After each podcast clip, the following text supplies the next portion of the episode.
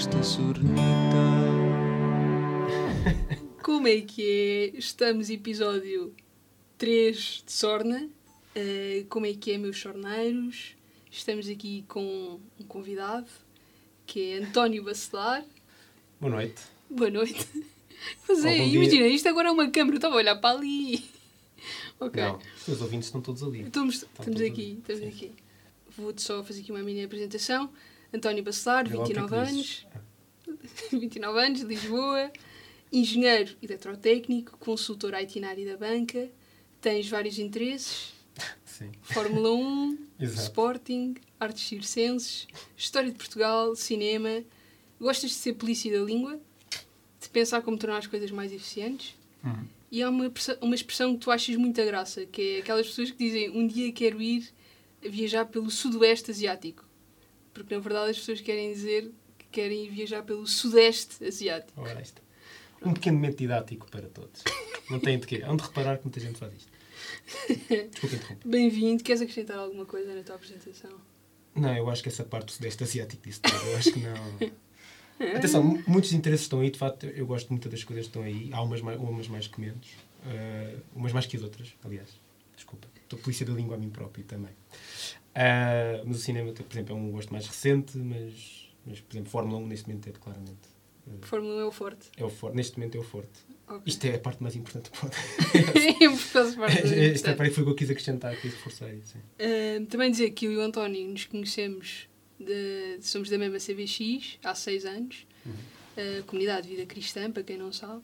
De um grupo de CVX. De um grupo de CVX. Ah, pois. Que se eles estiverem a ouvir, ainda, ainda te processam por não estás a usar a nomenclatura correta. E podemos aproveitar para fazer um anúncio, que é o seguinte. é o seguinte. Nós só somos raparigas do grupo e o António é o único rapaz.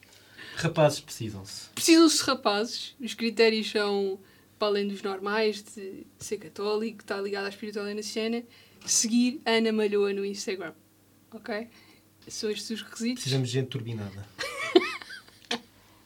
Bom. eh, É isso mesmo. É isto, não é? Bom. Pronto. Feito o anúncio. Porquê é que eu trouxe este tema aqui para a mesa? Pronto, as pessoas devem estar a pensar com este tema de a casa da malta, que provavelmente eu vou fazer aqui um meu anúncio de compra de casa, mas não vou fazer. Ou falar sobre as rendas dos estudantes. As rendas dos estudantes, ou do- quanto Sim. é que está o preço de um T2, mas não. Pronto, isto seria um bocado redutor. A casa da malta é a casa comum, o planeta, e é disso que hoje vamos falar. É da nossa casa. Pronto, é um assunto que me diz muito. Acho que, assim, o contacto mais sério que eu tive sobre este assunto foi para aí quando tinha 16 anos. A minha mãe ofereceu-me um livro, não sei se alguma vez leste, Uma Verdade Inconveniente, do Algor. Vi o filme. E também foi o meu primeiro contacto também com o. Ah, ah, Metes! Pronto, e, e de facto aquilo mexeu imenso comigo, esse livro, porque quando eu li foi uma sensação de as pessoas não estão bem a perceber o problema e a gravidade que se está aqui a falar, com um mix de o que é que está a passar dentro de mim, que eu nem sequer faço reciclagem, isto há 14 anos, que eu nem sequer faço reciclagem, meto o papel higiênico no pilhão e porque é que isto está. porque é que isto me está a mexer? Ahm, pronto, e acho que foi assim o, o mais. o primeiro contacto. ahm, Podes só partilhar como é que era o processo de pôr papel higiênico no pilhão? Eu acho, eu acho que todas nós queremos saber. eh, fal- Falando por todos, que... era, era aleatório, era o calho, estou a perceber. Era pegar numa cena e metê-la, eu Sim, nem sim, sim. pensava. Pronto, era isto. Ahm, pronto. E a verdade é que eu sou muito apaixonada pela vida, pela natureza, tenho uma grande ligação ao mar e de facto é um assunto que me incomoda perceber que o nosso planeta está a sofrer aqui uma degradação. Acho que o tema tem sido cada vez mais falado, há cada vez mais intervenções a acontecer, só que ao mesmo tempo sente-se aqui uma, uma nuvenzinha no ar. É um assunto que, que acaba por ser um assunto inconveniente, Uhum. que é, é uma, uma verdade que as pessoas sabem, mas querem estar cada uma no seu cantinho, não me chateiem. E portanto, nós trouxemos este assunto para falar. O tema, António, eh, não sei se passo-te a palavra, só para também saber, um bocadinho ehm, porque é que o tema é importante para ti. O tema é importante para mim porque acho, eh, eu acho que é um tema que acompanho, tem acompanhado o meu crescimento nos últimos anos. Crescimento ou pronto, evolução pessoal nos últimos anos. Um, e é um tema que cada vez faz mais sentido. Que seja um tema falado, um tema discutido, um tema que preocupe. Também faz sentido que seja um tema que de facto que é inconveniente e que, e que vê-se que, que as pessoas ficam um bocado retraídas quando percebem que têm que viver isto, talvez, tem, talvez mudar um pouco a sua forma de viver no mundo, provavelmente, para que nós todos consigamos continuar a viver aqui e não só nós, como as gerações vindouras. Mas é, é um tema que também já acho que eu acho que nós felizmente nós estamos numa geração que desde desde muito novos que, que vamos com este tema em cima não é eu obviamente que também eu, sei lá a minha casa comecei a reciclar tinha pai já 10, 11 anos, acho que antes disso não, não, não, se fazia. Mas também um dos meus primeiros impactos foi também o mesmo que o teu. Também foi o, o Averado Inconveniente no, aqui no, no Colégio São João de Brito. Mostraram-nos esse, esse documentário. E acho que de facto é um grande abrir de olhos porque nos mostra. Se alguém precisar de dados, mostra, está lá tudo. Estão lá os dados todos. Está lá o antes e depois de um planeta que, que é a nossa única casa. E eu acho que esta é uma coisa que de facto mexe muito comigo é esta coisa de é de facto a nossa única casa, nós bem podemos tentar encontrar outros. Acho que o planeta mais próximo, parecido com a Terra, daqueles que se encontram de vez em quando, parece que, meu Deus, encontramos, encontrou-se um planeta no James Webb, viu um planeta, não sei quê, e quantos anos de luz está? 22. Ah, está bem. O outro está a 6 mil, o outro está a 600 anos. Acho que o mais próximo, o planeta, o ser um planeta mais próximo com o nosso, parecido com o nosso, está mais próximo, está a 22 anos de luz. Portanto, mesmo que viajássemos à velocidade da luz, só daqui a 22 anos estávamos lá. Uh, eu acho que é, eu acho que de facto é, é preocupante ver que de facto nós temos uma casa, é a única neste mundo, que, que nós também, fruto da nossa vivência cristã, recebemos-la como dom e cada vez mais ter tomar consciência disso mostra, faz-nos também vivê-la de outra forma. E é um tema que, de facto, como tu dizes, quando a pessoa percebe da magnitude do problema, nós sentimos um bocado sozinhos, porque às tantas é, pá, somos poucos a tentar ajudar a resolvê-lo, é? E é importante, de facto, passar a palavra para os outros e tentar mudar consciências, mudar pontos de vista, uh, para, de facto, que para que todos nós consigamos aproveitar isto e para que os, os a seguir a nós também o consigam aproveitar. É isso. Muito bem, António. Olha, e passando aqui para este ponto do atualmente, então, o que é que se passa? em relação a este tema da, da Casa Comum, das alterações climáticas. Eu, em relação a este tópico, aqui uma listinha marota de factos que mostram a gravidade do tema e, e, posso dizer um ou dois, mas de facto acho importante falar mais dos comportamentos que levam a estes factos, porque acho que é isso que nós podemos mudar. Há uma frase de Al que dizia que as verdades inconvenientes não desaparecem apenas porque não são vistas. Quando não lhes damos respostas, a sua relevância não diminui, mas aumenta. Hum. Pronto. Sim. E por isso eu pensei, bem, se calhar vou fazer aqui fun facts de o planeta a morrer. Força. que é um bocado humor negro, que eu não gosto é. muito. Mas é isto do que me lembra um bocado do tema. Vamos a isso. Um, que é, primeiro, a explosão populacional. Ou seja, a natalidade teve a bombar até 2010, a mortalidade a diminuir e nós o ano passado, até o ano passado, éramos 8 bilhões de pessoas na Terra. Hum. E, portanto, é lógico... E há 100 anos éramos 1. Aliás, 1 milhar de milhão, bilhões americanos, mas sim.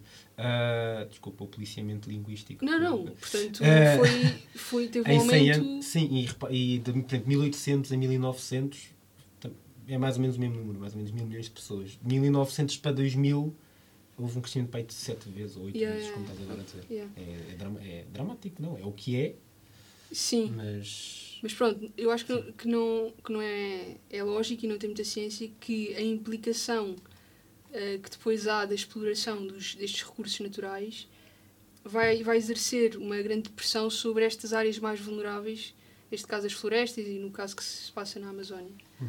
Pronto, isto é o primeiro fun fact de, do planeta a morrer. Um, e o segundo diria que a revolução aqui científica e tecnológica, ou seja, estes avanços tecnológicos acabam por nos ajudar, como é óbvio, mas desde 1945 a guerra nuclear hum. altura aqui um bocadinho esta equação, não é? Pronto. E o que acontece com estes avanços tecnológicos é que no exemplo da irrigação, só um exemplo, nós hoje em dia conseguimos mover rios de um lado para o outro. Hum. E portanto, isso, tem, isso acaba por ter um impacto na natureza em si um, muito grande. É, às vezes nem só mover como. Não é bem desaparecer com eles, mas por exemplo, há, uma, há um fato, olha, um fun fact também, isto aqui literalmente um fun fact. A Avenida de Ceuta era uma ribeira. É sério? Mas está canalizada lá por baixo. Ah, pronto, não sei se as pessoas sabem, mas pronto, fica assim um fun fact. A, a Ribeira de Alcântara é uma coisa que existe. E acho, e acho que parte dela ainda, passa em, ainda está à vista, todos em, acho que em Benfica, se não me engano. Mas ela depois foi canalizada. Mas a Avenida de Ceuta, todo aquele vale, aquela forma, aquilo era uma ribeira que passava lá. Que giro. Mas que agora passa ali uma estrada que tem dois radares. Vão saber. Aliás, não, dois de um lado e um do outro. E eu fui apanhado num deles. São estes avanços tecnológicos. Eu fui apanhado num deles quando, quando ele acabou de estrear. Eu estava à espera que só aparecesse um. Portanto, eu fiz aquilo que toda a gente fazia, que era andar a 70 antes do radar, depois vai andar, depois continuar. E apenas, o primeiro radar uh, apanhou-me 83. É pá, isso é chato. Portanto, não era a 70. Eu estava a tentar aligerar a dor, mas foi, foi mais grave. Mas eu prometo um melhor condutor do que isto. então, um, pronto. E, outra, e outro fun fact assim, do humor negro um, é a nossa própria forma de, de pensar. Eu acho que, como eu já disse, aqui o traço transversal é um bocado. É melhor nem sequer pensar nisso, não é? Uhum. Mas depois há, nesse livro de, de Verdade Inconveniente, havia aqui uma história engraçada, só para também fazer este traço geral, que é a história da rã. Não sei se já ouviste. Hum, deve ter, ele deve ter falado disso no filme. No, no que é a experiência científica que envolve uma rã, uma panela de água a ferver e uma panela de água morna. Então a rã salta para a panela de água a ferver, mas imediatamente sentiu que há perigo e saiu. E depois a rã volta a entrar na panela de água morna e deixa-se estar. Depois chega uma pessoa, pega na panela da água, morna e leva a rã para a panela de água a ferver e a rã é cozida. E este comportamento da rã uh, é um bocadinho semelhante ao que nós vivemos, que é, apesar de sermos um, ehm, animais racionais, e portanto temos aqui a noção do perigo que se passa, só reagimos a um abalo súbito e a uma alteração rápida e drástica. Sim. Mas se existe uma alteração lenta e significativa na nossa vida, nós ficamos quietos, Sim, não deixamos de estar. Ah, ou então a habituação, como nós também vivemos agora, sei lá, nem seja agora com a guerra da Ucrânia, com, com Exatamente. também, quando Toma aconteceu foi uma urgência Exatamente. e de repente pronto, já entrou na nossa já, vida, já, entrou, já, já deixa estar. Já, deixa estar Mas ao mesmo tempo, com o planeta, tenho a dizer que ainda se vê menos isso. Ou seja, ainda se vê menos, não é? Soube-se, uh, obviamente que se fez muita coisa e nós temos visto de facto que é um tema quente e que continua a ser falado e por isso é que também estamos aqui. Né? Mas ao mesmo tempo, eu acho que ainda houve menos. Ou seja, é, é que mexe tanto com o nosso estilo de vida que é uma coisa. Sim, sim, sim. É que envolve talvez perder algum conforto e, e as pessoas aí se não, não alinham muito com isso. Pois, um, ehm, já na altura, é esse livro foi, foi em 2003, pá, em 2006. Ai, sim, 2006 diria. Sim. 2006, pronto. E já na altura se falava de que já se conseguiam ver as bolhas a ferver no planeta. Portanto, certo. fazendo esta comparação com esta. E já foi há, portanto, há quase. Exatamente. Há 15 anos, quase. Exatamente. E eu acho que é, que é um bocado grave, ou seja, as pessoas têm noção da gravidade da desflorestação, não dá a conseguir dizer, a desflorestação, estes gases de efeito de estufa, pronto, e não sei o que é que tu dizes disto e desta situação mais atual pergunta facílima. O que é que tu dizes esta situação complicada? Não, sei lá, o que é que, que, é que te vem? Ou, ou mesmo também o que é que, que, é que um, do tópico que eu te disse, de que é que a Igreja pode dizer também sobre este assunto? Sim, eu, eu olha, no que toca à Igreja em particular, eu acho que há uma coisa que não, não há uma coisa em particular que eu e tu conhecemos bastante bem, que acho que nos fala muito sobre a ecologia. Ou seja, que acaba também por nos falar da ecologia, que é o princípio e fundamento dos exercícios espirituais de Santo Inácio. Não sei se alguém já, dos ouvintes já fez. Caso não tenham feito, façam. Outro anúncio. Uh, exatamente. Não é paga esta publicidade. Uh, prometo, prometo que não. não uh, mas se for necessário, tenho que pôr o banner a dizer pub. Não, é? não sei, não sei se. Hashtag, hashtag pub. mas que, pronto, que uma coisa que fala-nos resumidamente que nem todas as coisas são boas nem más, tem a ver com a forma como nós as utilizamos. Um, e eu acho que é, o problema acaba sempre por ser esse. E é como tu dizes, a verdade inconveniente.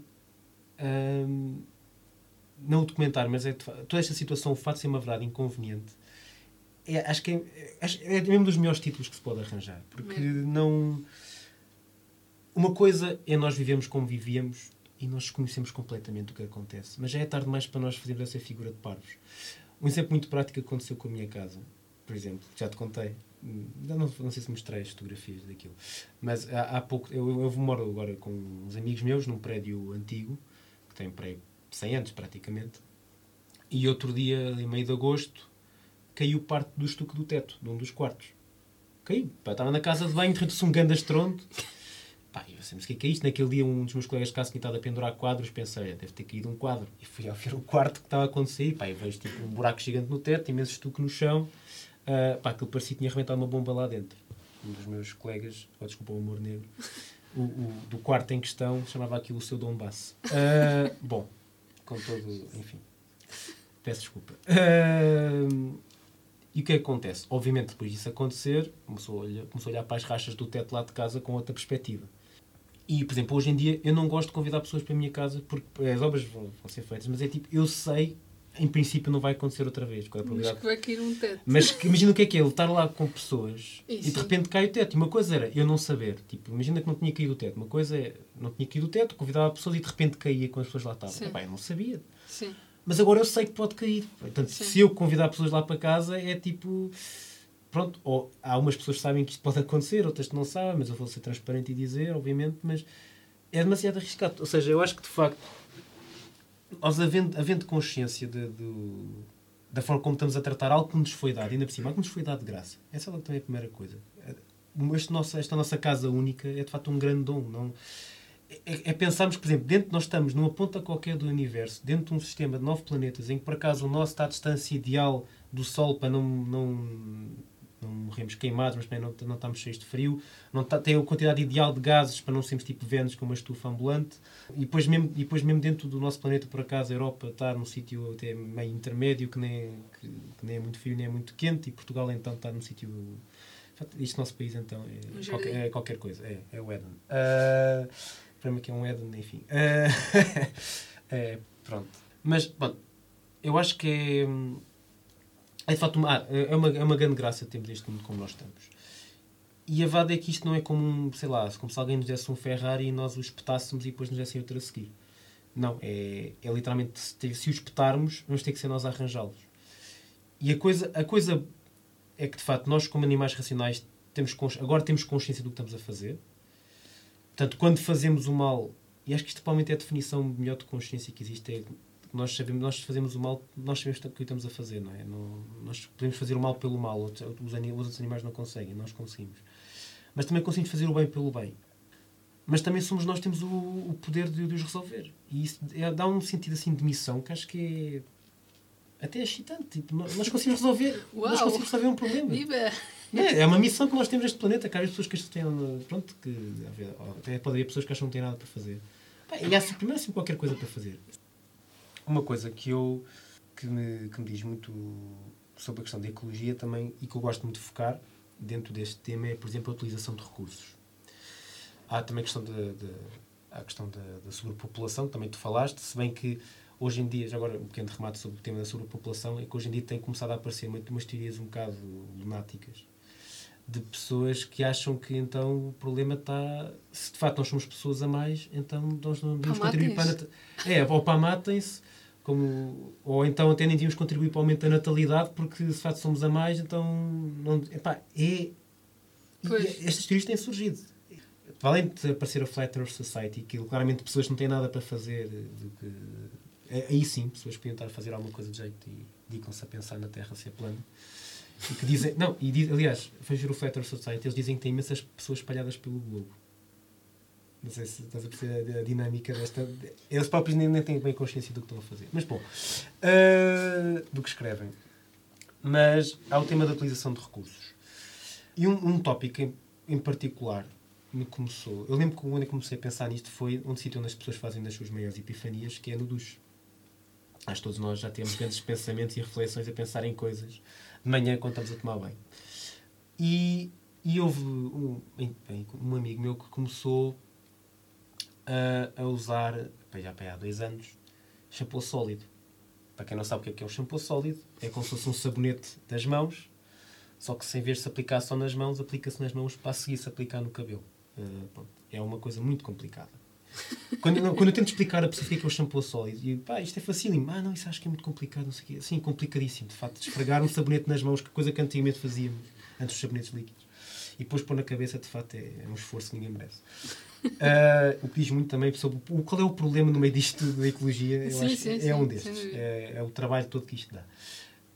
Um, e de facto, comecei a pensar, pá, de facto, se eu tivesse, por exemplo, olhei para o meu shampoo e pensei, se eu tivesse cá um barril cá em casa, uma torneira, com o que tivesse o meu shampoo, se eu visse essa torneira e quando o shampoo acabasse, eu ia lá, voltava a encher, pá, eu fazia isso, como é óbvio, tipo, e acho que todos nós tivéssemos isso, se bem que há gente muito preguiçosa que mesmo assim ia deitar aquilo fora e ia buscar mais ao supermercado. Mas é de facto, tu pensas, este, este frasco até é reutilizável. É uma coisa que podia ser reutilizável, mas não é. Felizmente é reciclável, portanto nós conseguimos pôr outra vez isto a. E por isso é que o avanço tecnológico também tem estas coisas ótimas que surgem, que nós cada vez mais conseguimos reciclar cada vez mais coisas e fazer de vários materiais recursos outra vez. Acho que isso é ótimo. Mas de facto, eu, eu gasto, não sei, está para um frasco de shampoo por mês, eu não sei bem quanto é que eu gastava, que eu também diria ao shampoo sólido. Um, se todos nós, imagina o que é que era, eu, eu gastava para um frasco de shampoo por mês, eu não sei quanto é que tu gastas de shampoo por mês, se já fizeste essa, essa medição, que é importantíssima. Mas imagina o que é que era, de repente, nós 10 milhões de portugueses, de repente usávamos todos shampoo sólido. De repente era por mês, sei lá, pelo menos ao ritmo que eu usava, eram 10 milhões de frascos de plástico que não, é, não tinham que ser fabricados, que não tinham que ser. não tinham que se fazer nada com eles. E depois comecei a pensar na quantidade de produtos que nós também temos que podiam ter a mesma coisa. Detergentes. Uh, todo e qualquer detergente, de facto. Vai. O café. Eu lembro-me E agora, e, e, exatamente, e esse é o ponto que eu também queria falar. Esse é um tema que para mim é particularmente caro, que é as cápsulas de café. Porque eu acho que também traduz muito do, dos vários princípios que estão por trás, tanto do problema como também do que pode ser a solução. Eu, evidentemente que antes das máquinas, das cápsulas, não sei se posso dizer marcas, uh, não vou dizer. já, acho que já falei sobre exercícios e a publicidade a mais, uh, mas eu de facto lembro-me da minha casa, temos uma máquina de café expresso, era uma chatice, por exemplo, quando havia um almoço em casa, que tinha aquilo. A nossa máquina permitia tirar dois cafés de cada vez, mas é de facto uma chatice ter que encher e depois vaziar e voltar a encher, não sei o quê. De facto, uma cápsula revolucionou tudo. Aquilo era uma, uma coisa fantástica. Toda a gente quer uma máquina daquelas, a gente quis aquele luxo de pôr uma cápsula, carregar no botão, sai um café e depois deita fora. Que prático. Que prático, tirando para um certo e determinado planeta no qual dá muito jeito nós vivermos. Que de facto, ainda por cima é um material que é muito difícil de reciclar. E que se tu puseres mesmo para reciclar, não dá para fazer. Ou, ou as próprias marcas, acho que as próprias marcas já têm há uma ou outra que vão recolher cápsulas da tua casa para as reciclar mas de resto, o que talvez tivesses fazer para reciclar, tinhas que abrir a cápsula, despejar, o café para a parte do lixo orgânico pôr a cápsula no plástico. Ninguém faz isso como é evidente. Aquilo vai tudo para o plástico, ou para... ninguém sabe bem onde pô-las, em primeiro lugar, e segundo, não dá para reciclar. Mas de facto é muito mais cómodo. E as pessoas continuam a usar aquilo, aquilo, e pá, eu, eu, eu meti-me, começou a meter imensa impressão. Estar a pôr as cápsulas no lixo, de facto, eu penso, mas isto, isto, é, isto então é um material que não vou conseguir pôr a circular outra vez. E depois descobri o fenómeno que são as cápsulas de inox. Que há para todas as máquinas, não são das próprias marcas que elas, surpresa, não gostam delas. E dizem que pode causar problemas nas máquinas. Eu uso uma há um ano e nunca avariei a máquina de café em que uso a cápsula. Mas, fazendo as contas, já houve para aí cerca de 300 cápsulas que eu não deitei ao lixo por causa daquilo. O café, primeiro, é muito mais barato, é para aí 5 vezes mais barato que café de cápsula normal.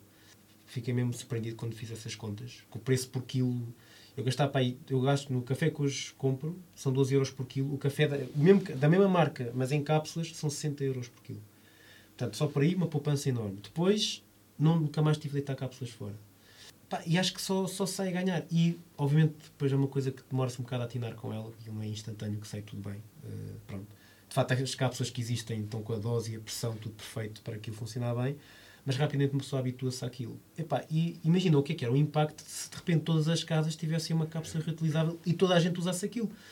O, o que não se precisava de fabricar a nível de plástico. Então, ou seja, não se, não se tinha que não se tinha que fabricar tantas cápsulas, não, tinha, não se tinha que também dar só o trabalho de, por exemplo, de tratá-las. Eu não sei como é que é feito o tratamento delas, sinceramente. Eu não sei se elas são só incineradas e pronto. Um, ou seja, eu acho que era uma poupança enorme. E, portanto, acho que há pequenos gestos que uma pessoa depois começa a pensar, se estes pequenos gestos fossem feitos por toda a gente, pá, o boom que não seria, a diferença que não seria. E portanto, eu acho que ao mesmo tempo, de facto, é muito mais prático no que toca a estas coisas, a cápsulas de café em particular. De facto, é muito mais prático o café de cápsula. Eu acho que já não há volta a dar atrás. Acho que, quer dizer, hoje em dia até já, já apareceu uma coisa ainda melhor, que é já há máquinas que fazem a moagem do, do café e o tiram ao mesmo tempo. Já há máquinas assim. Portanto, que também que conseguem, consegues tirar café à mesma velocidade, praticamente, acho que um bocadinho mais, mas pronto, e sem o desperdício, pelo menos ao nível do plástico. Um, e é bom ver esse avanço tecnológico, ou seja, vê-se que cometemos um erro, mas vê-se que já está a haver também uma transição positiva, que começam a aparecer alternativas, cápsulas de inox, que lá está, por, por exemplo, pela diferença do preço do café, aquela minha cápsula já se pagou para aí duas ou três vezes. Uh, estas máquinas já fazem o processo todo, ou seja, ao mesmo tempo é bom que vê há uma grande margem para progressão para mudança. E como tu disseste ao início, eu gosto de pensar em coisas eficientes, não sei o quê. Isto, claramente, eu acho que é uma coisa eficiente.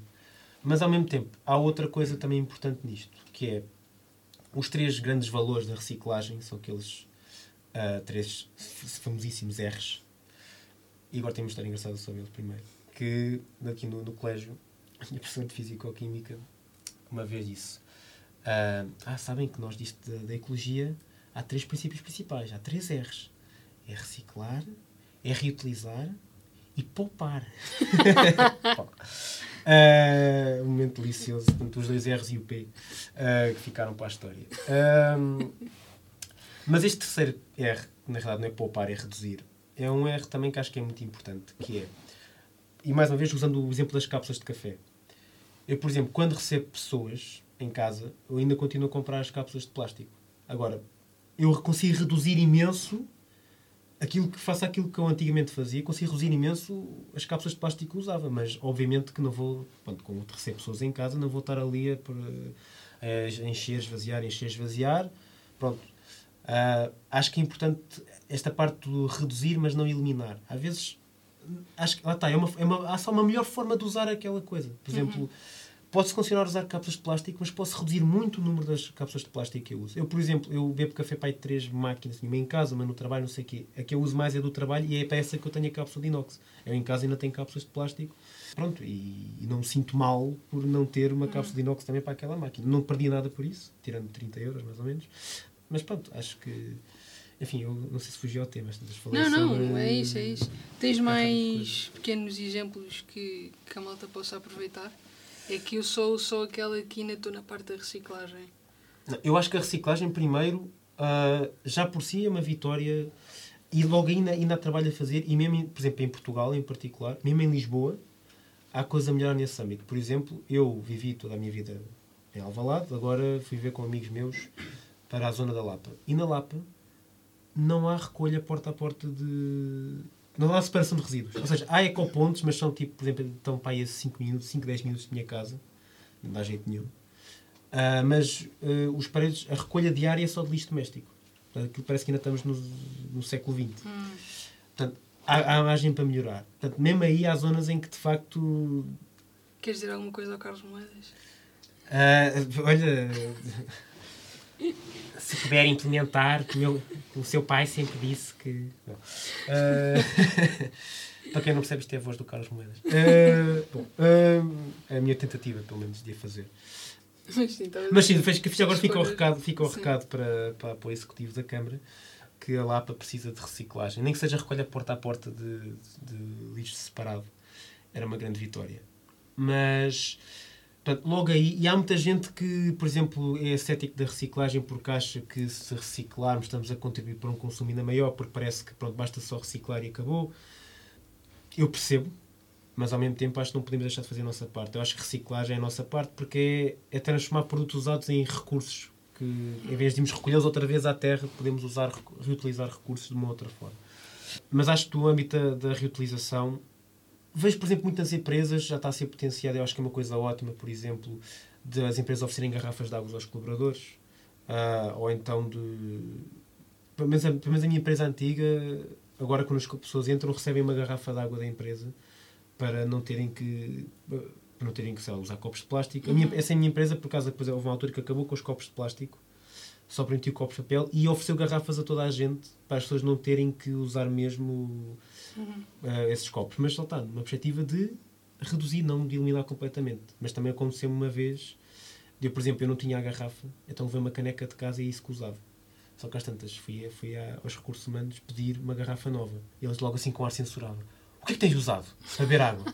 Eu, calma, uma caneca. E eles, ah, muito bem. Aceito. Muito bem. Bom, enfim. Uh, pronto, é que hoje em dia depois há muito moralismo também à volta disso. Também é um bocado... É louvável. Mas desnecessário. Um, que mais exemplos? Acho que há, há, coisa, há muitas outras coisas que eu acho também que se podiam potenciar uh, e que no, em Portugal então é o país ideal para se dizer que há um grande problema aí que devia ser, devia ser trabalhado. Também a questão dos transportes. Estava a pensar nisso. Uh, é uma coisa que eu tenho em particular pena que tenha acabado, pelo menos em Lisboa acabou. E existia até há cerca. Acho que foi até a pandemia que existia que eram aqueles, aqueles novos serviços que havia de partilha de carros. Acho que ainda é o Zé, o Coulter para as motas, não é? Mas havia outros dois serviços para carros que, entretanto, desapareceram. E acho que eram serviços que traziam uma lefada de ar fresco. Porque, de facto, era de repente, tinhas um, podias usar um carro que não era teu, portanto, não tinhas que gastar uh, aquele balúrdio que se gasta para comprar um carro, que depois desvaloriza logo, não é? Não tinhas que preocupar com a manutenção dele, tinhas que nada, era uma coisa que podias usar, depois dividias Uh, e era uma coisa partilhável. Portanto, era, uhum. Eu acho que era um, era, um, era um hábito tão saudável que, que espero que um dia volte. Tem havido com outros, outros perigos que eu não podia à solta, nomeadamente trotinetes.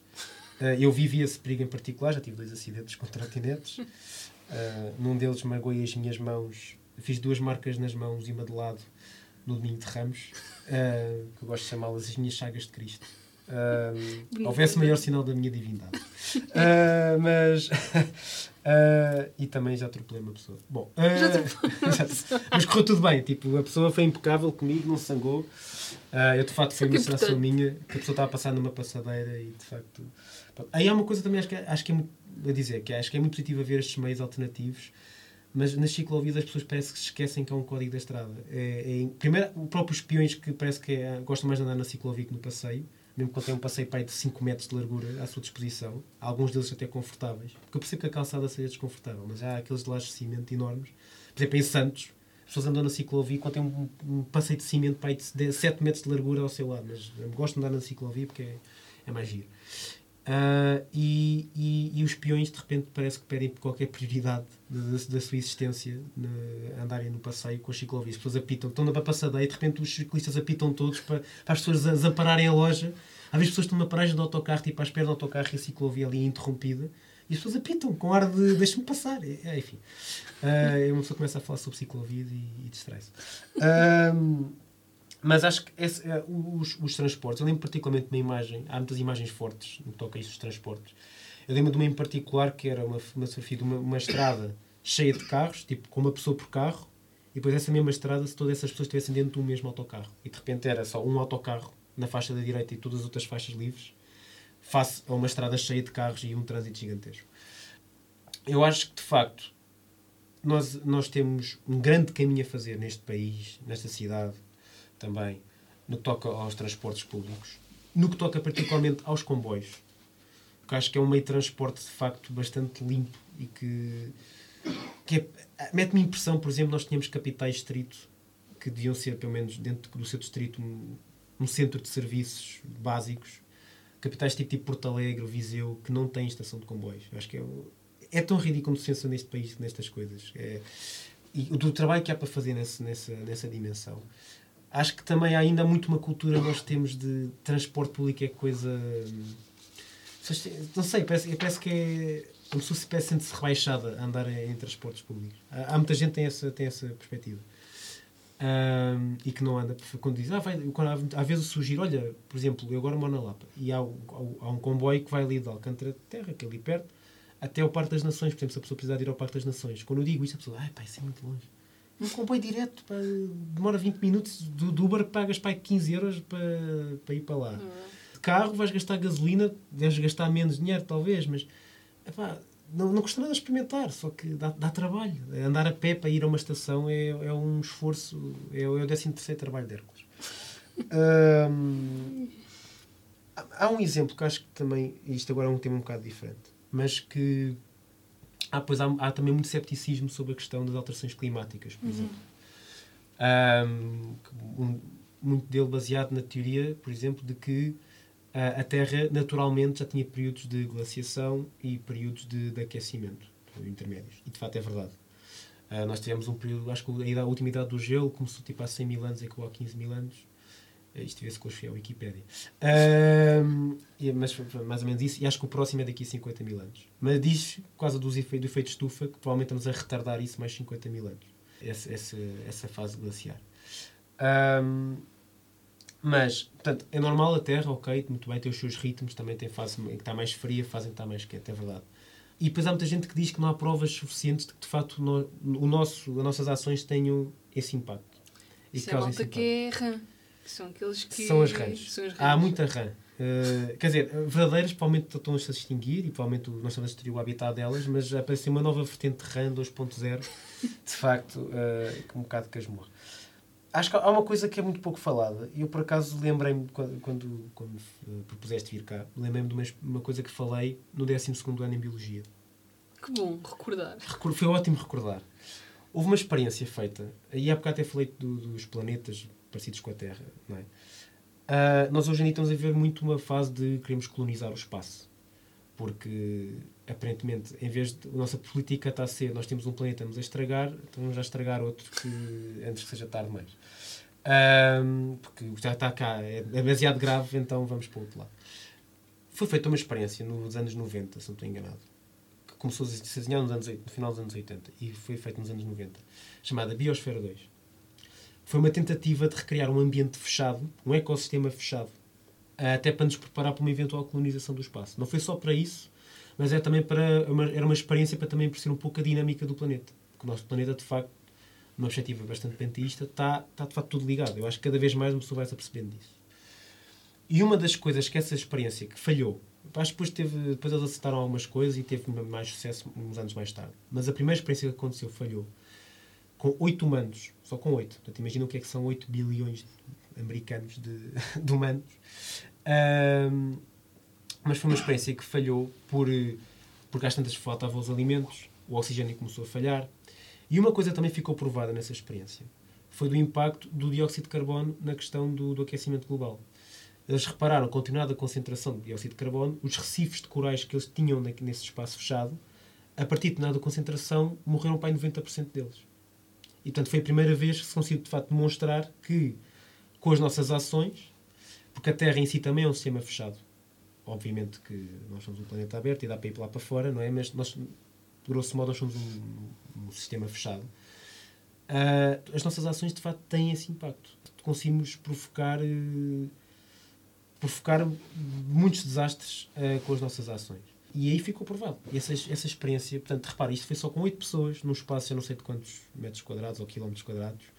A experiência durou para aí dois ou três anos. As pessoas ficaram fartas umas das outras e não é de espantar. Uh, nós temos uma experiência parecida há dois anos, né, com confinamentos e tal. Uh, mas é uma experiência que nos mostra, de facto, como, primeiro, uh, mais uma vez, primeiro, como esta casa é única.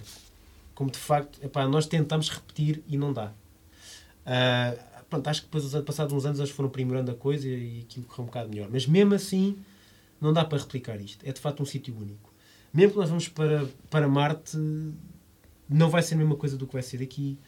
Uh, enfim, acho que nós fizemos grandes estragos, mas, mas também somos nós que temos que os resolver. Ponto final. Agora, é mesmo muito complicado, e mesmo que seja um tema muito quente e muito falado, vê-se que vai estar uma inércia, como tu disse. A inconveniência da verdade é tal que a, que a malta convidaria pessoas a ir para a minha casa, independentemente se o teto caísse ou não, por exemplo. Por exemplo. Por exemplo. Uh, Isso é uma boa analogia. Eu, por acaso, acrescentaria, acrescentaria a isso que tu estás a dizer outras três coisas que, que são um bocado as cegueiras que nós temos em relação à nossa casa comum, que é o, o fator dominador, ou seja, achamos mesmo que estamos na casa da Joana. Isto é tudo nosso. Sim, sim. Pois e, o... e que está em, ou seja, depois algo nos coloca em causa o nosso domínio sobre este planeta e nós achamos que é inconcebível sim, sim, porque sim. nós somos os meios da nossa aldeia. Sim. Depois, o fator consumidor, ou seja, ah, ligado aqui à cultura do descarte, tu também já falaste. Cápsulas, sim, as cápsulas, por exemplo. E depois o explorador, que é o, aquele que não olha às gerações futuras, que é pá, estamos bem aqui, fazemos o que é bom para nós, temos o nosso cantinho, pá, os que vierem, que se desenrasquem. Se enrascam. Por um lado é bonito confiar na capacidade do ser humano de se desenrascar e de facto, sabe, se a criatura que consegue fazê-lo somos nós. Por outro lado, não é bonito. Não é bonito, exatamente. Sim. Mas pronto, eu também só queria voltar aqui atrás num tópico que era, pelo menos que nos diz eh, a nós muito, que é aqui o que é que a Igreja também diz sobre o assunto. Porque faz-me particularmente impressão vários papas já se terem pronunciado sobre o assunto.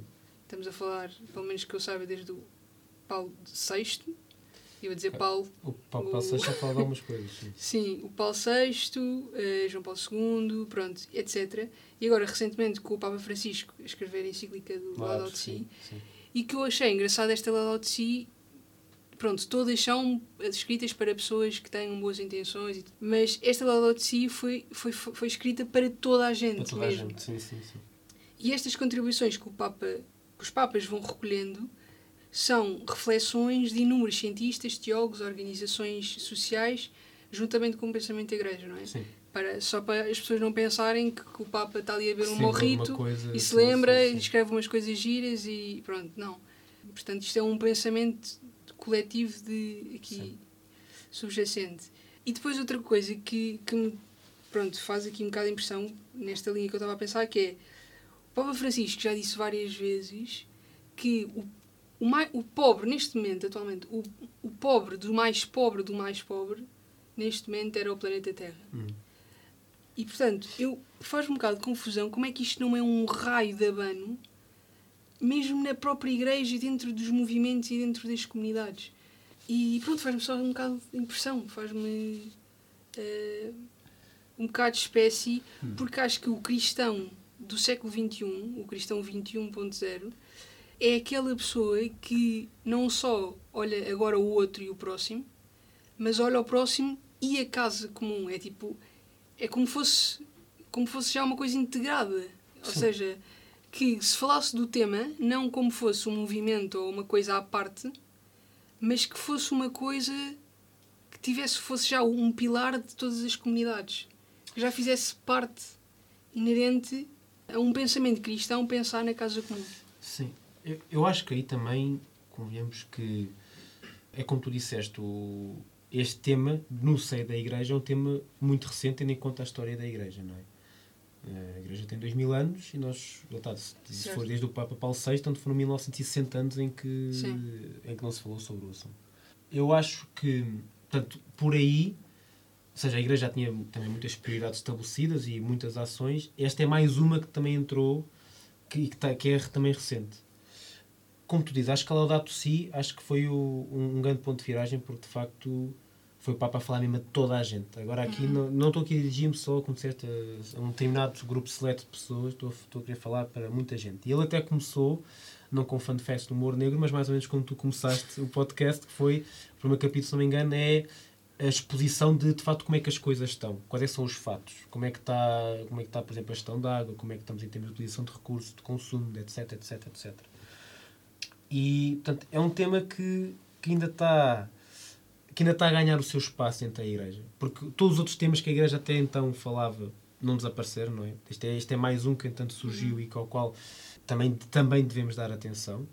E, mas, por um lado, é ótimo ver que já têm começado a aparecer alguns movimentos, e que mais agora sim, nomeadamente a Associação Casa Velha, que, por exemplo, até já foi referenciada no, no manual do Vaticano sobre boas, sobre boas práticas no que toca ao, se não me engano, se era liderado, acho que é diretamente relacionado com a Laudato Si, tenho uma ideia disso. Passados, eh, que foi em 2020, portanto foi 5 anos depois da Laudato Si, a Casa Velha aparece referenciada na página 28 do manual de, de boas práticas, acho que é o manual de boas práticas, era assim uma coisa.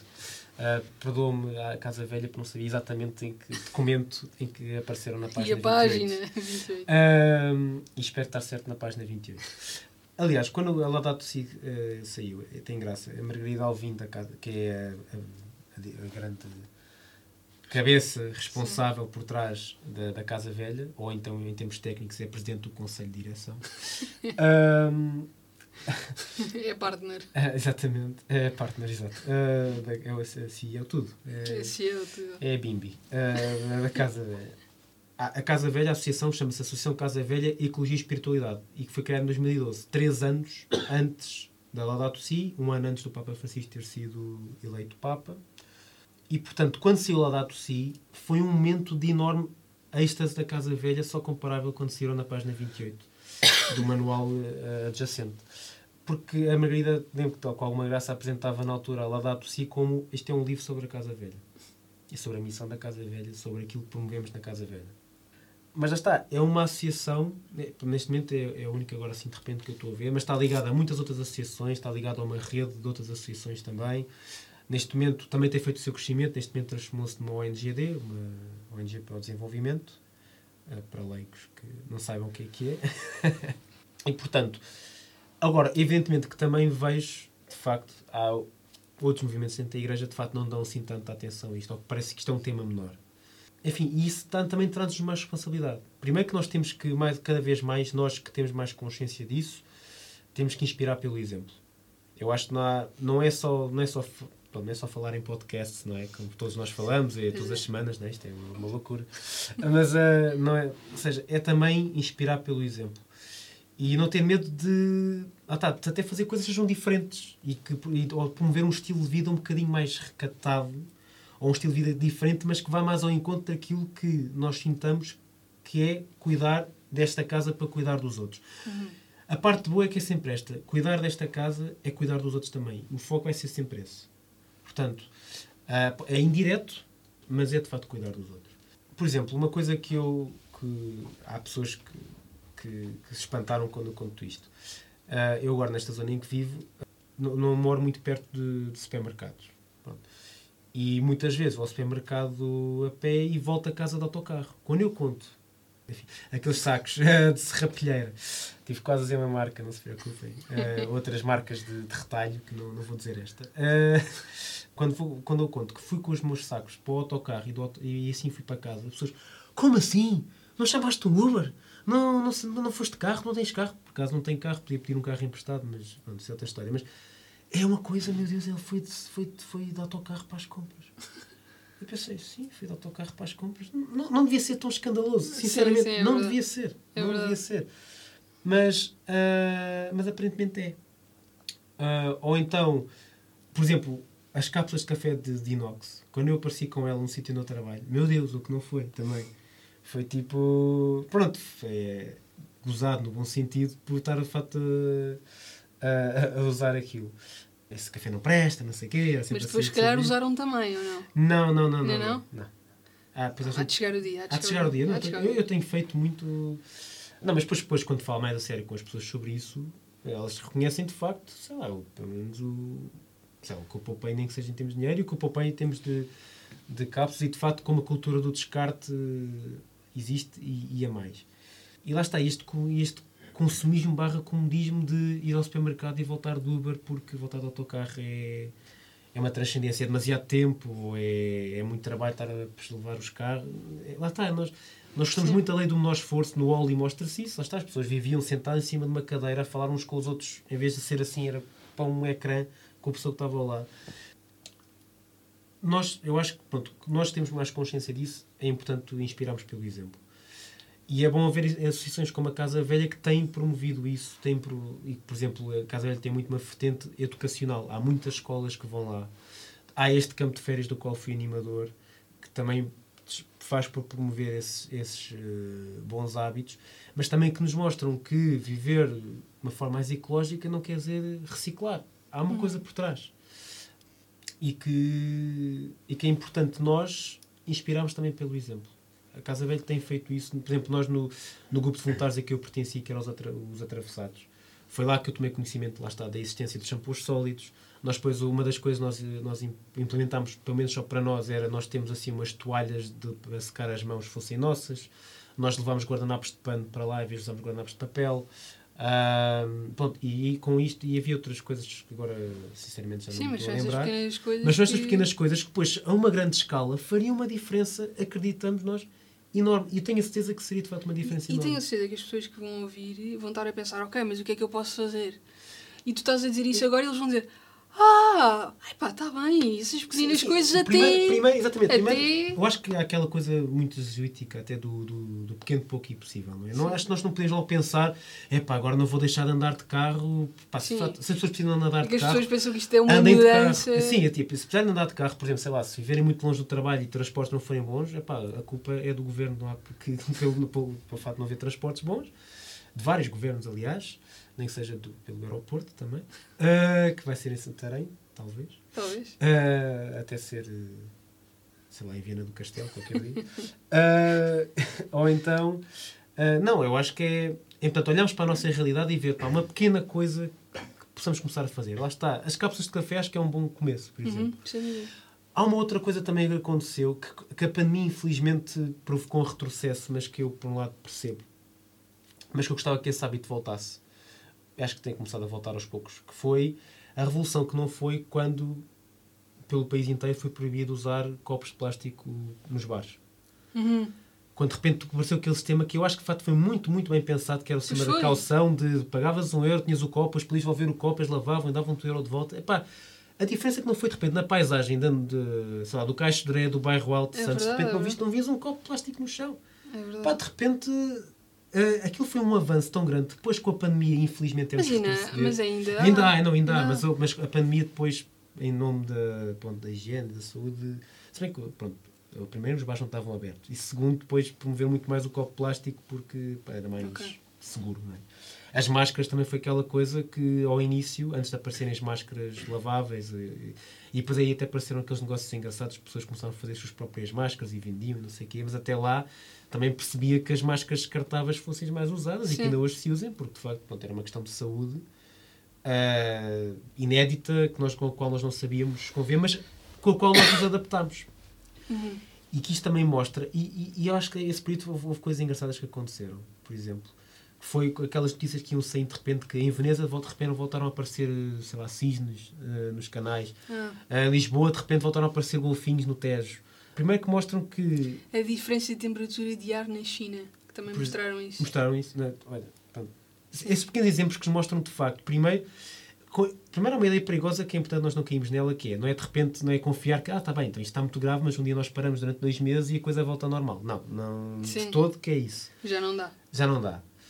E, e há outra coisa também que acho que é importante, que é, embora nós cá tenhamos muito trabalho a fazer, eu acho que nós, felizmente, por exemplo, cá em Portugal, não somos dos piores países. Há países muito piores, até ditos evoluídos, sei lá, nem que seja os Estados Unidos, Sim, sim. que estão, são muito piores do que nós na cultura do descarte e Sim, do consumo. Eu já, eu já, já, já, nas minhas viagens, Bom, enfim, já visitei a Tailândia e a Birmânia.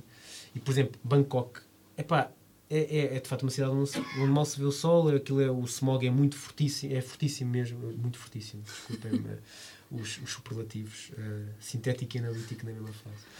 Mas, eu, por exemplo, eu sou uma pessoa que gosta de andar a pé e houve uma altura em que quando estive em Bangkok que andei a pé durante pá, uma hora e meia na cidade. Epá, e jurei que nunca mais. Era muito abafado, a poluição era imensa, pá, mas era uma coisa impressionante, eu fiquei si por todo o lado. Epá, e de facto, uma pessoa vem cá para Lisboa, que é pá, a cidade mais poluída que nós temos, provavelmente. Epá, e de facto, aqui é outra coisa, é outra safra. De facto, nós não estamos muito mal. Não, sim, mas. Há, de facto, mas que isso não, nos impeça de fazer ainda melhor. Já que estamos assim com alguma vantagem, então que, consi- que continuamos, a, continuemos a, a fazer o nosso caminho. Acho que é isso. Para as pessoas não se assustarem logo, acho que é começar por pequenas coisas. Por exemplo, no trabalho, se vamos uma garrafa de água, em vez de estar a usar aqueles copos descartáveis que, que há naquelas fontes eh, de água, acho que é um grande avanço. Ah, por exemplo, a minha empresa fazia uma coisa que era engraçada, que era, a minha antiga empresa, fazia uma coisa que era, ah, mandava-nos um mail, já não sei com que periodicidade, a, a mostrar-nos como é que estava a ser o, o nosso progresso ao nível de- das questões ambientais. Olha, Ah, conseguimos reduzir eh, 15% de utilização de papel, ainda estamos mal nesta dimensão, por isso é que depois um dia eles acabaram com os copos de, de plástico e, e deram garrafas de água a toda a gente. Pronto. ah, e com isto perdi-me. Ah, Não, estavas a dizer que sei que pequenas coisas que, e- que, fazem diferença. Sim, acho que há pequenas coisas e que acho que é importante as pessoas não se assustarem e não queriam, tam- e, e não queriam logo fazer tudo de uma só Sim, vez, sim, não é? sim. Reciclar acho que é uma coisa que já está felizmente, tirando na, na Lapa, que está, está enraizada. Acho que já acho que as pessoas. lá, eu lembro, por exemplo, falar com uma colega minha, até sobre a questão das cápsulas de café, que ela diz que já também ela já começava a meter impressão de despejar cápsulas de café para, está a acontecer, sim. para, para o lixo. Eu disse, olha, há soluções, e por muito que as marcas digam, ai, não usa isto, que isto pode estragar a máquina, não vais nessa balela, que isso é porque não é, não é do interesse deles que tu uses essas cápsulas. Uh, pá, existe essa alternativa. Uhum. Portanto, o caminho é para isso ser feito. Nós não, nós não viajamos assim quando vamos, sei lá, Lisboa ao Porto, não é, não é instantâneo, se bem que daqui a, a uns anos vai ser uma hora e um quarto, por TGV, não é? Reza a lenda. Uh, quando o resto da Europa vai ter o Hyperloop do, do Elon Musk, uh, que supostamente vai permitir fazer Saragossa-Berlim numa hora e quinze, nós vamos fazer Lisboa-Porto numa hora e quinze com TGV. Ah, nós somos bem da voz quando queremos. Uh, mas, ah, há, há, também, mas por falar em Elon Musk, agora lembrei de uma coisa engraçada, que também mostra a nossa tendência para, para nos acumularmos demais. Se não me engano, os Tesla são uh, pronto, os carros desta marca uh, são carros que já têm a funcionalidade de, das portas fecharem automaticamente. Tipo, tu entras, elas fecham sozinhas. Ou então os carros de luxo de outras marcas têm tipo um botãozinho para tu fechares a porta, porque fazer este gesto era uma complicação. Sim, sim. Ou teres um motorista que te empurrasse a porta, de facto, meu Deus, ninguém merece. Eu percebo que para pessoas que tivessem algum tipo de deficiência, dificuldade, por exemplo, em puxar portas, eu acho que isso é uma coisa boa. Agora, daí, por, obviamente que podemos pôr isso à disposição de toda a gente, mas nota-se que há pessoas que é tipo: olha, eu de facto comecei a usar estes carros e depois, quando a porta não começou a fechar sozinha, fiquei está aqui a faltar qualquer coisa. Eu, não, não está. Tu, tu conseguias puxar a porta, eu acredito em ti, eu acho que tu conseguias puxar a porta para ti, tinhas força suficiente para isso. Um, porque, mas é que lá está, a nossa evolução é para nós de facto ficarmos tipo uns pachás sentados no sofá pois é, pois é. a não fazer nada. Nós, por exemplo, Portugal é um dos países que mais usa serviços tipo de entrega de comida, tipo Uber Eats, Bolt Food, etc. Uhum. Acho que nós somos os países que mais usa isso também, porque de facto nós adoramos esta, esta comodidade que é não temos que mexer uma palha. Felizmente as taxas de entrega estão a ficar caríssimas. Pois Portanto, estão, qualquer dia. Bom, uh, qualquer dia voltamos ao bom e velho ato de levantar-nos. Fazer um takeaway normal, não é? Sim, fazer um takeaway. Levantámos ir a um sítio, levantar comida e, portanto, sim, dirigimos de volta. Isto, isto, isto lembra, já agora isto lembra-me uma coisa. Uh, coisas desnecessárias, mas que às vezes são publicitadas. Em tempos havia uma anúncio uma frigideira de cerâmica que se orgulhava de que podias, podias tentar esmagá-la com um martelo, mas ela não se ia partir. E pensar, mas, mas quem? Quem é que, quem é que precisa disso? E quem é que teve a necessidade de se lembrou de, olha, vamos por aqui martelar uma frigideira que isto aqui. Pronto. Uh, e é a mesma coisa. É, parecia, enfim. É assim, já estou a perceber. Uh, bom, uh, é uma necessidade que não existe. agora, por outro lado, mais uma vez, é bom haver evolução, é bom haver evolução tecnológica, é bom já haver evolução tecnológica também para nos ajudar a ser mais eficientes na, na utilização de recursos, mas também é importante nós não nos acomodarmos demasiado. Eu acho que é importante mentalizarmos que pá, sem esforço não vamos conseguir ganhar nada. Temos, acho que é importante nós que temos poder de facto para fazer a diferença mais do que qualquer outra coisa, temos que nos mexer. Pronto. Aliás, eu estou-me a lembrar que. Desculpa, só ter interrompido. Uh, eu lembro também de ter dado no, no secundário, quando, quando se falou da evolução da Terra ao longo destes 4 mil, acho que temos 4.600 milhões de anos no planeta, se não estou enganado. Mas, mas não, mas temos, isso aqui sei eu não tive que ir ver hoje. Nós temos, acho que se não me engano, temos 4 mil milhões de anos, 4.600, se não me engano. Um, a nossa atmosfera chegou a ser de amoníaco quando o planeta começou. Mas depois apareceram umas pequenas algas, ou o que é que foi, que começaram a fazer fotossíntese. E graças a isso, de repente, o dióxido de carbono baixou carradas e uh, o oxigênio começou a tomar esse lugar. E a atmosfera começou a tornar-se naquilo que é hoje. Portanto, se é que essas pequenas, esses pequenos micróbios conseguem fazer isso, o que é que nós não conseguimos fazer se somos 8 mil milhões de pessoas? E depois, nesse, neste pormenor também, falar no Elon Musk, ele há pouco tempo, eu acho que isto não é, não estou a inventar, e espero que isto não tenha sido fabricado, aquele tweet, mas é uma vez, acho que saiu uma notícia que ele ia dar imenso dinheiro a quem inventasse uma forma de transformar dióxido de carbono e oxigênio. E alguém respondeu: Isso são as árvores. Essa invenção já existe, não te preocupes. Já, não, não tens de preocupar, não procures mais.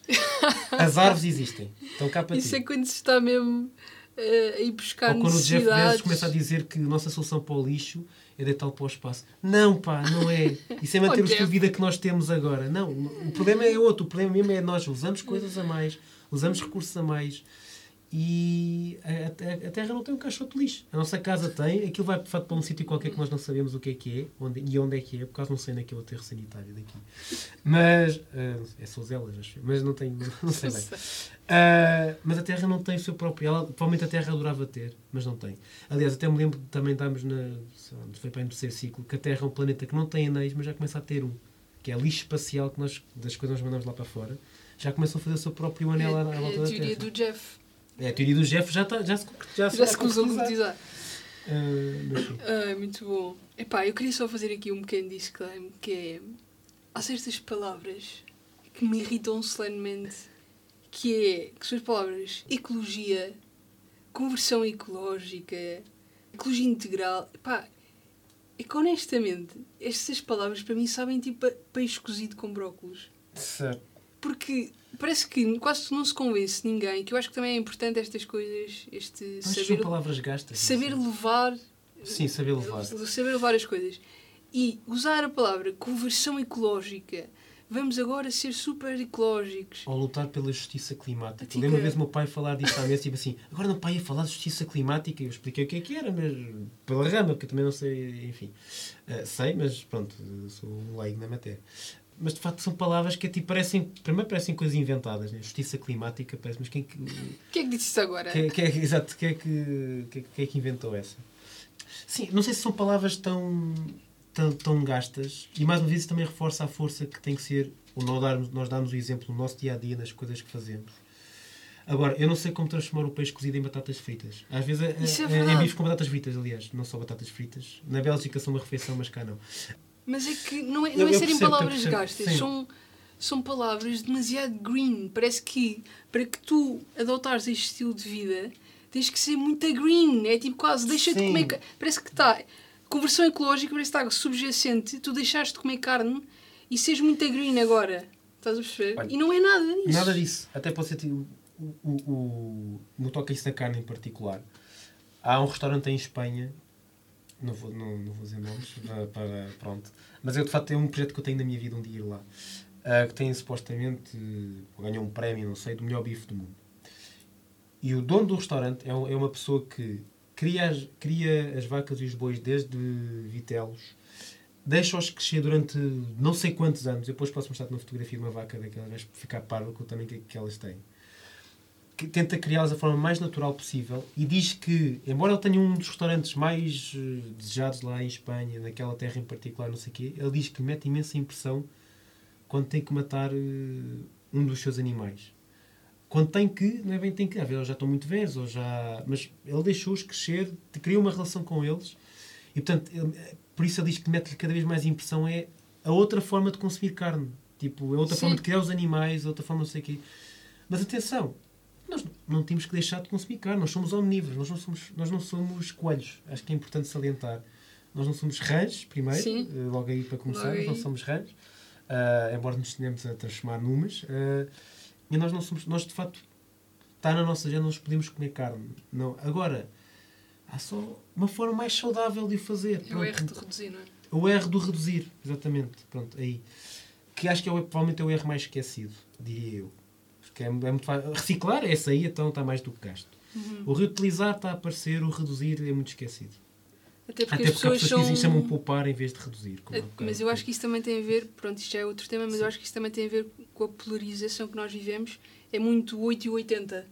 Então as pessoas parece que o reduzir não existe. É tipo, ou deixas, ou deixas totalmente, totalmente, ou és um. Mas está, é como, mais uma vez voltando ao exemplo das cápsulas de café. Eu não deixo de usar cápsulas de plástico. Agora, a máquina de café que eu uso com mais regularidade todos os dias e não sei o quê, nessa, eu para essa comprei uma cápsula de inox porque essa era que era, que era a minha maior fonte de desperdício. E, eu não, e isso não me faz sentir mal em usar. Claro que podia ser perfeccionista e podia ir do, do 8 ou 80 e. Não, então vou agora encher todos os sítios para onde eu vou, sei lá, até pensar só em beber café e vou comprar uma cápsula de inox para esses sítios todos. Não, hum, calma, lá está. Não é preciso ir logo. O desafio é pequeno pelo que é possível. É um caminho que se faz, não é um caminho a que se chega logo. Não é? Ah, é como tu dizes, é, é, acho que é importante quebrar com essa ideia de que, que disseste agora muito bem, de que as coisas têm que acontecer logo e aí é uma carrada de coisas e isto causa uma ansiedade enorme porque, porque lá está, uma pessoa percebe a magnitude do problema pá, uma pessoa sente-se um bocado impotente, não é? Porque é, de facto é muita, muita coisa. E, e nós nem sabemos de, da missão metade. Sim, estamos aqui só a disparatar umas coisas e tal. Sim, mas... exato, nós sabemos de algumas coisas, Sim. mas uh, sei lá, Portugal tem os seus problemas, a Amazônia tem os seus problemas, uh, os países onde se recolhe mais lítio têm os seus. Olha, por exemplo, essa é também outra questão ótima, da questão da, dos combustíveis, das baterias. Uh, nós, nós temos um grande potencial de recolha de lítio, mas a, a recolha do lítio causa imensos problemas e pode destruir habitats, ecossistemas, espécies, pode, pode provocar a extinção de imensa, imensa coisa. Tudo em nome de lá está, a emissão, por, por um lado, parece. Este, o greenwashing também é um bocado perigoso, mas eu não sei se isto falar disso mais à frente. Que é, de facto, parece que nós com os carros elétricos estamos a. E de facto parece, e vê-se, estamos a trazer uma mudança positiva em muitos aspectos e para quem esteve em Bangkok a andar a pé, pá, 100% apologista que se acabar com a porcaria das emissões, porque de facto aquilo era doentio. E felizmente nós cá não estamos na, nesse ponto. Mas sem dúvida que acho que há, nós, embora as pessoas lá está, saibam, sabem, essa é, é uma, uma verdade inconveniente dentro da verdade inconveniente, que é parece que se arranja uma solução, mas essa solução também tem os seus problemas, só que agora também já não se quer pensar neles porque Sim, porque, pronto, pá, então agora que finalmente arranjamos carros que, que conseguem aguentar 400 km a, de autonomia, não sei o quê, vocês vêm dizer que também as baterias não, não, não, também estragam o planeta. Sim, é verdade. Infelizmente, essa é a verdade. O, o, o que é que isto também provoca, mais uma vez? A sensação de que, de facto, o nosso estilo de vida tem, de facto, de mudar. Não há outra forma Sim. de resolver o problema. Mas lá está, não, não nos assustemos e não, não queiramos logo tudo de uma vez. Não é por aí também que a coisa se vai solucionar. Uh, não sei, António, queres acrescentar mais alguma coisa? Eu acho que é um tema que dá. Pano para mangas. Exatamente, sim. dá muito para ir. Acho que tocámos aqui em alguns pontos que são essenciais, uhum. mas não sei se gostarias de acrescentar mais alguma coisa. Não sei, acho que apenas já fomos deixando sim. alguns, uh, nem que seja com publicidade a retiros uh, espirituais. enfim, acho que nós também já, como disseste, acho que também é importante. Eu acho que quem já viu, até acho que eu também provavelmente um dia teria que fazer isso, rever o, a verdade inconveniente, para se alguém precisar de facto ter dados como as coisas de facto estão mal e não é uma invenção, lá está, está o que é está é importante. É. Está muito bem explicado. Um, acho que é importante as pessoas também lá está, não se assustarem, como nós temos, não se assustarem com a dimensão do problema e da quantidade de propostas que há para, para termos um estilo de vida um bocadinho mais em consonância com aquilo que é Eu, por acaso, acho que se deviam assustar com a dimensão do problema. Deviam-se assustar, sim. Deviam-se é assustar é e bem, mas, mas, com, mas que, que podem mas, fazer... Mas que isso não faça que, com que as pessoas desistam de, Exato. de procurar ter um estilo de vida um bocadinho mais em consonância com, hum. com o planeta. E, ao mesmo tempo, sim, procurem fazer o... Procurem ter um pequeno gesto que faça a diferença. Acho que, é, acho que o apelo é um pouco esse. Ah, tá, pode ser com cápsulas de café, pode ser com copos reutilizáveis, pode ser com passar a andar mais a pé ou mais transportes públicos e perder um pouco sei lá, o, medo, às vezes o preconceito face a algumas coisas e não ter medo também de ser um bocado diferente, de ir um bocadinho contra a maré, uhum. uh, acho eu, porque acho que é em várias coisas está mais do que visto que é quebrando as regras que se, que se, que se inova, sei uhum. lá. Por exemplo, o, o meu primeiro primeiro interesse falaste aí da Fórmula 1. Agora existe a Fórmula E. Quebrou-se com esta coisa que o desporto motorizado só podia ser com, com motores hum. a gasolina e agora de repente aparecem carros desportivos também é que funcionam a bateria que, e, que, e que promovem também um desenvolvimento tecnológico nesse sentido. Muito bem, eu acho que foi uma boa conversa que tivemos. Obrigada, António. Não, uh, espero ter. Uh... Eu acho que as pessoas lá em casa vão agradecer. Pronto, obrigado. E por, por, acaso uma coisa que eu costumo sempre pedir eh, aos convidados era uma música que descrevesse esta nossa conversa.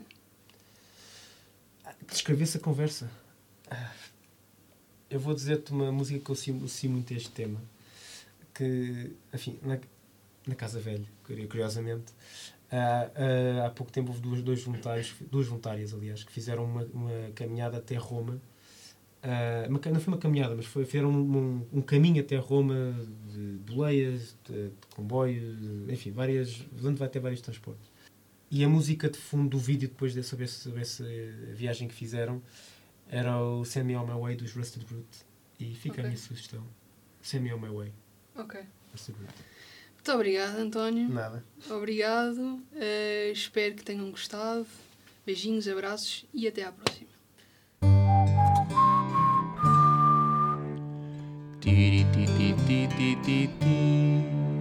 Chauzinho a esta surnita.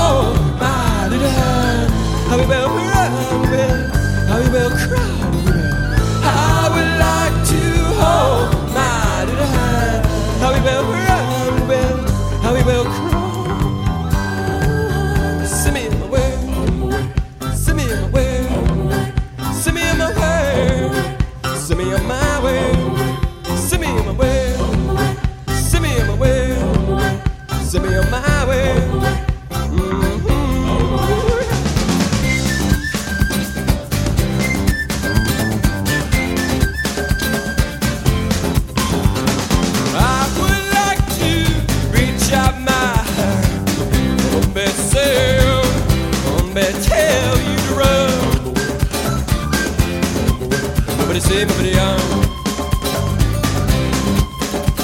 Well, pick me up where golden tell you to. Nobody.